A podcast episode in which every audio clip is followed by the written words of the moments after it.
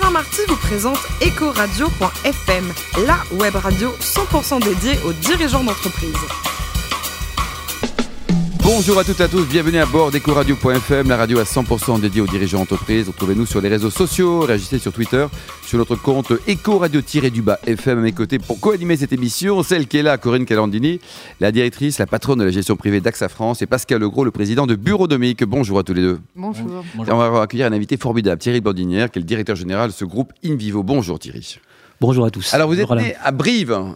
Il paraît que c'est une ville magnifique, hein. c'est ce qu'on dit chaque semaine dans cette émission. Quoi. C'est... C'est une ville incroyable, Bon, en Corrèze, avec beaucoup de présidents. Brive-la-Gaillarde. Alors, diplômé de Dancia, plus un billet d'HEC. Votre premier job, c'était chez Procter. À l'époque, c'était déjà une formidable école de vente, de formation, de marketing. C'est-à-dire quand on sort d'une école de commerce où à l'époque on faisait peu de stages, c'est très bien d'intégrer des, des grandes écoles du marketing ou de la vente comme Procter et d'autres. C'est très structurant, c'est nous apprendre à travailler vite et, justement être plus efficace et, et travailler en équipe. Et vous avez travaillé également en Angleterre. Chez Procter, oui, en Angleterre, avec des Anglais qui fonctionnent de la même façon que les Américains, donc c'est un peu atypique. Ensuite, après l'européenne de gastronomie, vous avez chez Madrange, euh, avec euh, à l'époque euh, un monsieur Koff qui n'était pas forcément favorable au jambon. Là. Et votre job, c'était de monter en gamme, en valeur, créer de la valeur Oui, alors après les, les groupes américains, une société familiale, une petite société de Limoges, et l'enjeu, ça a été de lancer la marque Madrange pour en faire à l'époque le, le jambon star, le jambon de référence, avec une qualité supérieure à ce que Koff euh, disait. sur Canal+, Ouais, ouais. avec de la flotte à l'intérieur du jambon. Vous aimez le jambon, vous, Corinne, ou pas? En général. Super question, mais euh, le jambon, c'est bon Hein, Et vous, Pascal, vous avez une tête à aimer le jambon, vous, non, Bon, alors ensuite, DG du groupe euh, Messadour, Thierry, et puis en 2013, depuis 2013, InVivo. Un mot sur ce, ce groupe. euh, D'abord, c'est quel statut et ça représente quoi au niveau mondial en termes de chiffre d'affaires et de métier? Alors, le, le groupe Envivo, c'est l'Union nationale des coopératives. Donc, c'est un, un groupe international qui réalise un chiffre d'affaires de 6 milliards 500 millions et qui est tourné vers l'exportation des produits français, principalement les céréales, dans le monde entier. Et aussi la nutrition animale. Nous avons beaucoup d'usines dans le monde entier, au Mexique, au Brésil. euh, voilà. Et puis en France, on est très présent au travers des jardineries, Oui. avec l'enseigne Gambert. Et euh, nous sommes en train de, de racheter Jardiland pour consolider ce- cette filière. Parfait, Corinne. Alors Thierry, moi j'ai une question. Quelle est la principale différence de management quand on passe de Procter à une coopérative? Comment on- C'est quoi la principale? D'abord, il y a un sas de décompression. En dehors du jambon. Ce sont les sociétés familiales. oui. Non, mais je, je pense que Procter Gamble, c'est très, très, très, très structurant. Parfois un peu trop, donc il faut savoir en partir. Sauf à devenir PDG de Procter Gamble. Mais Ce qui est un job sympa ça d'ailleurs. peut hein. arriver, mais voilà. Et après, euh, il faut s'en servir, euh, il faut garder son identité. Euh, ce qu'on m'a appr- appris chez Procter, c'est qu'il fallait d'abord être reconnu pour soi-même et pour sa personnalité, donc pour émerger. Et donc, euh, à partir d'une technique de base appris chez Procter, euh, déployer, développer sa personnalité. Et, c'est pour ça que je suis parti aussi, euh, fort de bagage technique et puis j'espère une personnalité, à la conquête du marché agroalimentaire. D'abord Madrange, puis après Delpera, puis après la Comtesse du Barry, maintenant Invivo, Maïs Adour, enfin beaucoup d'expérience dans cette filière. Et alors vous, vous parlez de l'agriculture, de la filière des céréales. Moi je me suis posé une question. Comment on motive la jeune génération à devenir agriculteur? C'est une Pareil, vous avez trois heures, Thierry. hein. Ça, c'est une vraie question. euh, vous avez raison. Euh, en, fait, en fait, je pense que c'est formidable aujourd'hui, c'est que euh, l'agriculture est profondément indispensable et moderne. Parce qu'il va falloir nourrir 9 milliards d'habitants sur la planète, qu'il va falloir les nourrir en qualité, en quantité et en prenant en compte l'environnement. Et que ça, ça peut devenir possible aujourd'hui grâce aux nouvelles technologies, ce qu'on appelle l'agriculture de précision, la capacité de démontrer qu'on peut produire plus, plus et mieux demain. Et donc d'intéresser les jeunes, grâce aux nouvelles technologies, à mieux revisiter l'agriculture. Et aujourd'hui, quand on parle d'agriculture de précision, de, de GPS, de, de capteurs dans les champs, de tracteurs embarqués, d'applications euh, pour piloter en direct euh, son, son champ avec des robots, Ouais, ça, je peux vous dire que ça intéresse ça leur plaît. énormément les jeunes. Vous menez des actions de sensibilisation auprès d'eux? Plus que ça, hein, puisqu'on a une filiale, on, est, on, on a une filiale qui s'appelle SMAG, Smart Agriculture en France, qui emploie 250 personnes dans le big data agricole à Montpellier. Et on attire beaucoup de talents, donc bien sûr des geeks, mais aussi des agriculteurs. J'adore le big data. Alors moi j'ai une dernière question parce que après je laisserai la parole. En distribution, vous passez au B2C puisque vous avez Gamme Vert, vous avez racheté bientôt Jardiland, il y a Frédici aussi. Mhm. Est-ce que ça veut dire que ça c'est les nouveaux canaux de distribution et que c'est la fin de la grande euh, distribution? Alors la fin de la grande distribution, sûrement pas, mais quelque part euh, une alternative crédible, puisqu'on souhaite capitaliser sur les nouvelles tendances de consommation, c'est-à-dire les, les produits locaux, Mhm. les produits bio. Et dans un espace jardinerie très grand, parce que nous avons beaucoup de mètres carrés, on a décidé de revisiter le modèle de la jardinerie en offrant la possibilité d'acquérir des produits euh, locaux ou bio. Et donc on a lancé Fred ici, et tout l'enjeu demain avec Jardiland, si l'autorité de la concurrence nous, accorde, bien mmh. évidemment, euh, enfin nous donne son accord, euh, ça va être de déployer ce concept Fred ici dans, tous les Jardiland. Pascal Legros. La première question que j'ai envie de poser, c'est est-ce que le modèle coopérative est un modèle en développement? C'est un modèle dans le monde qui, est déjà très développé. Hein. Vous avez dans le monde entier des coopératives de taille importante, en Allemagne, au Danemark. Euh, tous les grands groupes agroalimentaires, euh, notamment danois, euh, sont, un, modèle coopératif. Les Américains aussi, les Australiens aussi. Donc c'est un monde qui existe déjà depuis très longtemps. Alors maintenant, ce monde-là, il doit, se revisiter, il doit se moderniser, notamment sur les outils de financement, pour accéder à des effets leviers avec des capitaux, notamment extérieurs. Donc on, on pourra parler, je pense, à terme d'hybridation c'est très important mmh. dans l'agriculture, mmh. financière, du modèle coopératif pour assurer son déploiement et son développement. D'accord. Euh, est-ce que les fabricants qui sont référencés peuvent être concurrents? C'est-à-dire, est-ce que deux fabricants d'un même univers peuvent se retrouver référencés au sein d'une coopérative?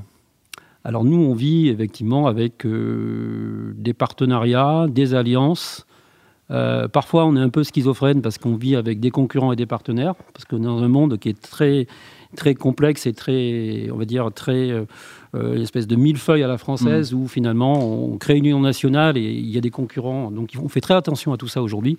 On est au niveau conflit d'intérêts, euh, il faut qu'on ait des normes très très claires. Donc on a une gouvernance qui s'est mise en place justement pour clarifier ces potentiels conflits d'intérêts, éviter éventuellement d'avoir des, des, problèmes ou des ententes. De cannibalisation. Absolument. Et euh, dernière question, euh, est-ce que au sein des coopératives, vous développez finalement une culture prix, une culture qualité, une culture service? Qu'est-ce qui vous différencie finalement d'un acheteur classique d'un grand groupe euh, dans votre approche et dans le, ce que vous apportez à vos clients?